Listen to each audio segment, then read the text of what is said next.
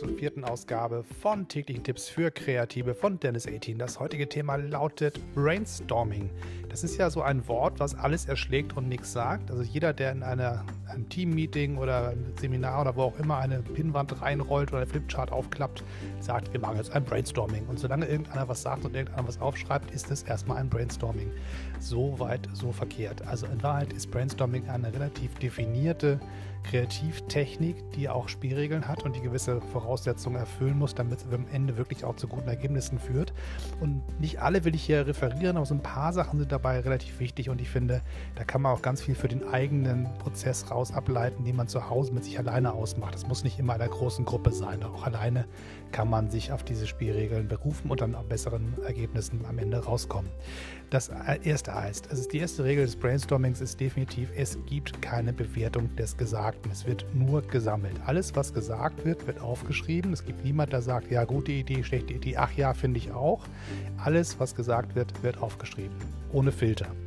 Dann gibt es sozusagen ähm, eine weitere Geschichte, die ganz wichtig ist, und das ist der Faktor Zeit.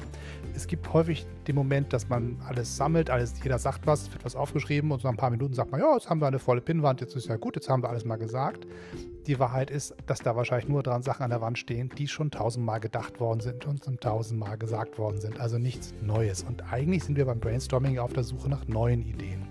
Deswegen ist das eigentlich ganz wichtig, an der Stelle zu sagen, man macht einfach weiter. Es gibt so ein eine Art Kurve. Man fängt halt irgendwie an, jeder sagt alles, was er sowieso schon irgendwie auf der Zungenspitze hat und was man immer schon mal sagen wollte, was immer schon mal gesagt worden ist, einfach zum Wiederholen oder der Vollständigkeit halber, damit man beweisen kann, wie klug man ist, oder hat man alles einfach quasi auf die Wand gepackt. Dann kommt so eine Phase des Nachdenkens, so eine Ruhephase, wo alle sagen, das habe ich ja alles gesagt, mehr habe ich nicht. Und wenn man dann wartet und das aushält, dass eine Weile nichts kommt, dann irgendwann fängt der Erste an mit einer neuen Idee, einem neuen Gedanke, der sich formiert. Nachdem der ganze Ballast des alltäglich Gedachten schon mal einmal raus ist, gibt es sozusagen die Phase des Neudenkens und da muss man Zeit für lassen. Und wenn man sich diese Zeit nimmt, dann kommen tatsächlich ganz spannende Sachen. Das heißt, erstmal dieses Aushalten ist ganz schwierig, weil viele Gruppen dann nervös werden oder sagen, na, wieso ist doch, wir sind doch jetzt fertig, die Wand ist doch voll, jetzt hat jeder was gesagt. Aber dieses Aushalten ist sehr, sehr fruchtvoll. Wenn man das schafft, das auszuhalten, dann kommen da ganz spannende neue Dinge bei raus. Der erste fängt an und sagt, tastet diese vorsichtig ran und kommt ganz still meistens, ganz leise, sagt dann jemand was, ja, ich hätte da noch was. Und dann fängt der nächste an, das zu hören und mitzudenken und anzufangen, auch eigene Ideen zu entwickeln. Und dann passieren die spannenden Prozesse. Das heißt, erstens, keine Bewertung des Gesagten. Weil sobald einer sagt, nee, ist Quatsch oder nee, hatten wir schon mal oder ach nee, haben wir schon mal probiert, schaltet diese Person komplett auf stur und sagt gar nichts mehr. Das heißt, komplettes Verweigern von Mitmachen ist relativ einfach herzustellen, indem man einfach Leute bewertet in dem, was sie sagen. Dann ist das Brainstorming tot. Das zweite ist, sich Zeit nehmen. Erste Phase, alles kommt raus, was man schon kennt. Zweite Phase, warten. Dritte Phase, da passieren die spannenden Sachen, auf die sich zu warten lohnt. Und das äh, Dritte, auf was man achten muss, ist definitiv das Clustern, das Sammeln, das Zusammenfassen und sehen, ob es Muster gibt, die auf der Wand entstanden sind, auf dem Schmierzettel oder auf der Flipchart, wo immer man arbeitet. Gibt es Dinge, die zusammengehören? Gibt es Sachen, die sich verstärken, die voneinander abgeleitet sind? Gibt es eine Hierarchie der Gedanken, die sich da bildet? Gibt es so Knubbel, so, so Cluster, die sich bilden, wo man sagt, das gehört irgendwie hier zusammen? Das geht am besten, wenn man einen Schritt zurücknimmt und ein bisschen Abstand auf die Wand nimmt oder auf das Blatt Papier, gerne mal einfach, wenn man auf Papier gearbeitet hat, mit dem Tesafilmstreifen an die Tür kleben und einen Meter zurücktreten und von draußen drauf gucken. So dieser physische Abstand hilft ungemein, solche Muster zu erkennen.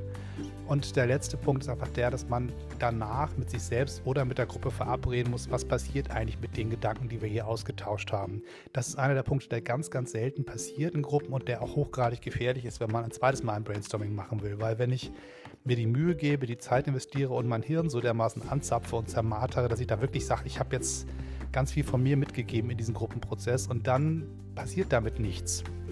Ähm, oder ich weiß nicht, was damit passiert. Auch das kann ja sein, dass Leute damit weiterarbeiten, ich selber aber nie wieder was davon höre, bin ich beim nächsten Mal nicht bereit, mich wieder einzubringen. Das heißt, die Verbindlichkeit der Ergebnisse ist ganz, ganz zentral. Was kommt eigentlich, nachdem ich diesen Prozess mitgemacht habe, bei raus? Und an welchem Punkt werde ich informiert? Wo werde ich wieder gebeten mitzumachen?